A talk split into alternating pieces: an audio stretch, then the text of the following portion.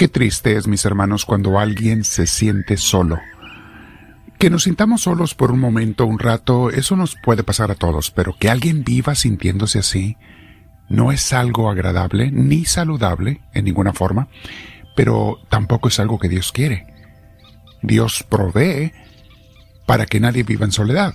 Pero vamos a explicar eso el día de hoy, mis hermanos. Antes te invito a que te sientes en algún lugar, te pongas tus audífonos, vamos a sentarnos con la espalda recta, nuestro cuello y hombros relajados, y a respirar profundo pero con mucha paz.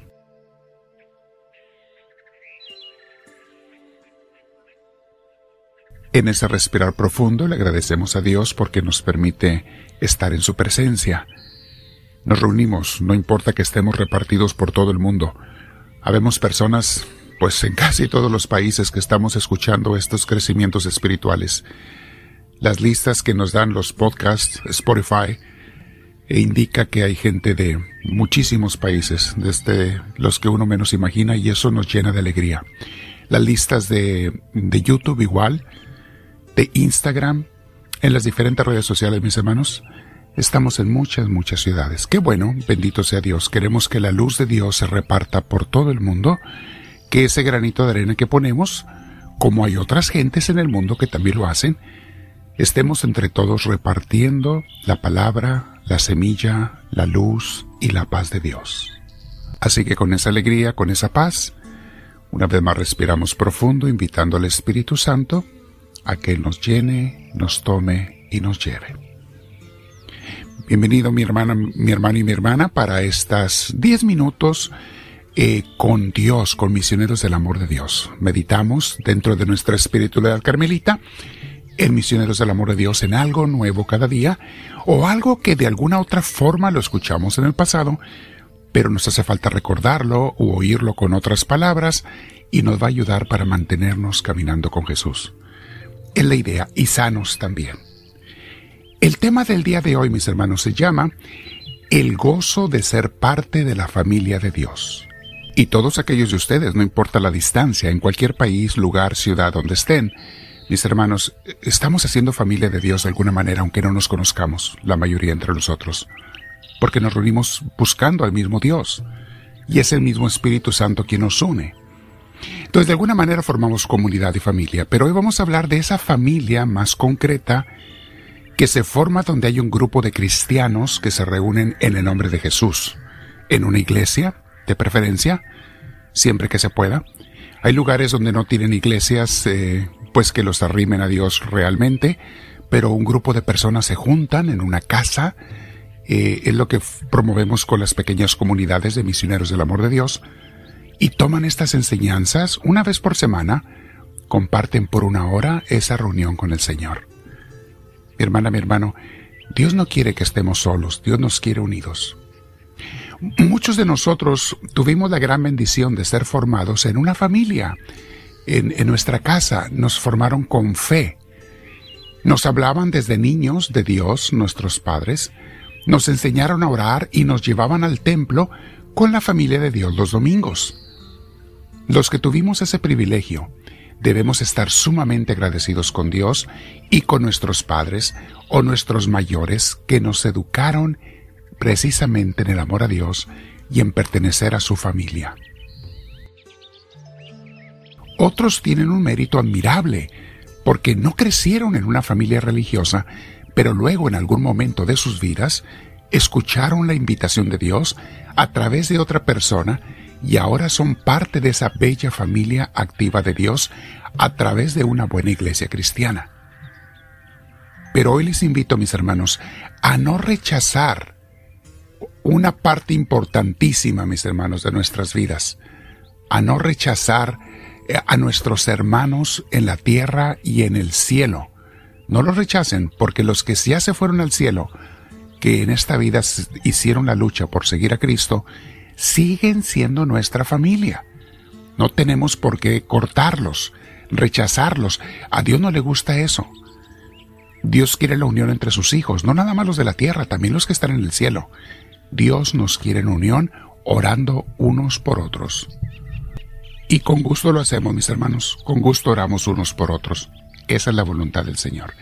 Tenemos a gente en el cielo que en los últimos dos mil años han ido allá porque recibieron la salvación de Cristo, se entregaron a Cristo y le fueron fieles con sus obras, con su obediencia como Cristo lo manda. Recuerda mi hermano, mi hermana, si Dios quiere que nos amemos entre los miembros de la iglesia, Él mismo no saca de la lista de familias y miembros de ella a los que ya están en el cielo con Él, sino todo lo contrario. Dios quiere que ellos oren por nosotros. ¿Y por qué no? Nosotros les mandamos nuestras bendiciones y oraciones también. Esas personas en el cielo son miembros ya santificados por la gracia de Cristo y por su comportamiento fiel y leal a sus mandatos durante sus vidas en la tierra. A ellos les llamamos la iglesia triunfante, porque ya triunfaron en su caminar con Dios. La iglesia, mis hermanos, es para los miembros su grupo social. No hay mejor grupo social que el de la iglesia, mis hermanos. No lo olvides. Es para sus miembros su pueblo, sus amigos, el lugar donde nos apoyamos y sonreímos unos a otros. En la iglesia formamos a los niños y los jóvenes en el, caminar de Jesús, continuando después con los adultos y siempre nos sentimos acompañados unos con otros en las buenas y en las malas. Eso es parte del gozo de pertenecer a una iglesia unida, a una buena iglesia. Mientras queramos ser fincadores y personas que ayudamos a los demás, nos ayudamos unos a otros, no tenemos que ser perfectos, Simplemente basta con ser personas de buena voluntad y caminar juntos en esta dirección con Jesús y hacia el reino de Dios. En una buena iglesia, mis hermanos, el sacerdote, el pastor o el ministro debe de estar atento, atenta al cuidado de las ovejas.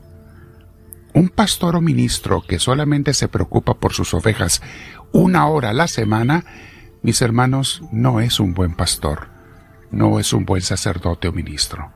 Y eso los que somos sacerdotes, eh, pastores y ministros, más vale que lo tengamos bien en cuenta porque Dios nos va a pedir cuentas de ello.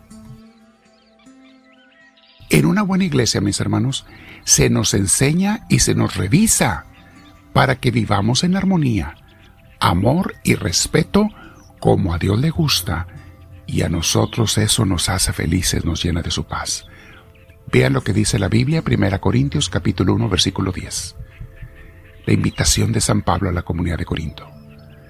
Le suplico, hermanos, en el nombre de nuestro Señor Jesucristo, que todos vivan en armonía y que no haya divisiones entre ustedes, sino que se mantengan unidos en un mismo pensar y en un mismo propósito.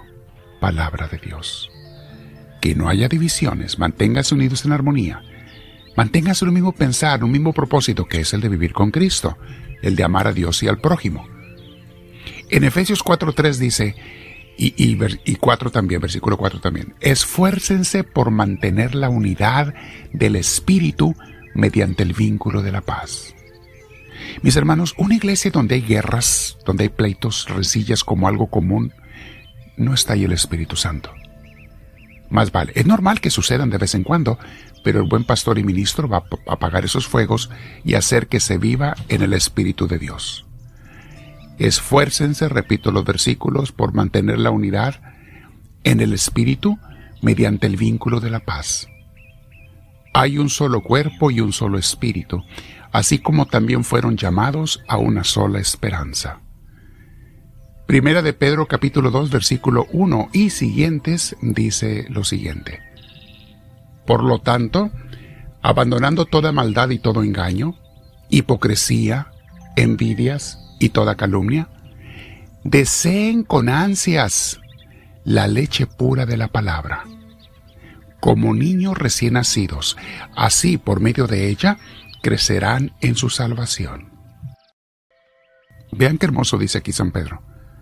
Deseen la leche pura de la palabra, como niños, y así crecerán en su salvación.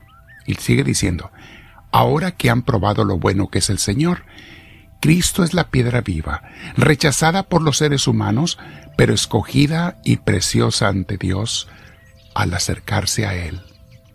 También ustedes sean como piedras vivas, o son como piedras vivas, con las cuales se está edificando una casa espiritual.